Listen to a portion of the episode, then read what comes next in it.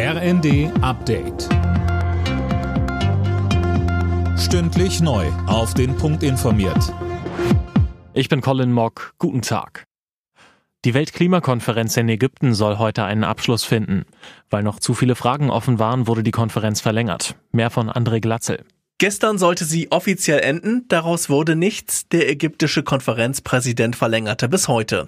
Ob das aber ausreicht, ist unklar. Vor allem bei der Frage, wie klimabedingte Schäden finanziell ausgeglichen werden sollen, hakt's noch. Ein Knackpunkt ist auch das Aktionsprogramm zur Senkung der Emissionen.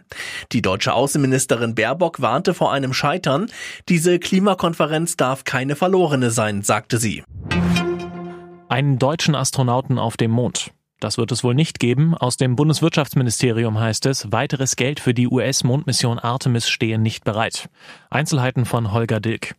Ein Deutscher auf dem Mond, das wären Kosten innerhalb von mehr als einem Jahrzehnt von deutlich über eine Milliarde Euro. Dafür sind keine Mittel in der Finanzplanung des Bundes vorgesehen, heißt es in der Antwort aus dem Ministerium, die der Bildzeitung vorliegt. Der CDU-Bundestagsabgeordnete von Stetten bezeichnete das als historischen Fehler. Als viertstärkste Wirtschaftsnation der Welt dürfen wir den Einfluss auf die Mondmission nicht verlieren, sagte er der Bild. Das Institut der deutschen Wirtschaft fordert deutliche Korrekturen beim geplanten Bürgergeld. Das hat der IW-Arbeitsmarktexperte Holger Schäfer der Rheinischen Post gesagt. Er kritisiert unter anderem die nahezu sanktionsfreie sogenannte Vertrauenszeit für Neuzugänge. Vor dem Kanzleramt in Berlin wird heute der Weihnachtsbaum aufgestellt. Es ist eine 15 Meter hohe Fichte aus Brandenburg. Kommende Woche wird der Baum offiziell an Kanzler Scholz übergeben. Beleuchtet wird die Fichte dann täglich nur vier Stunden von 16 bis 20 Uhr.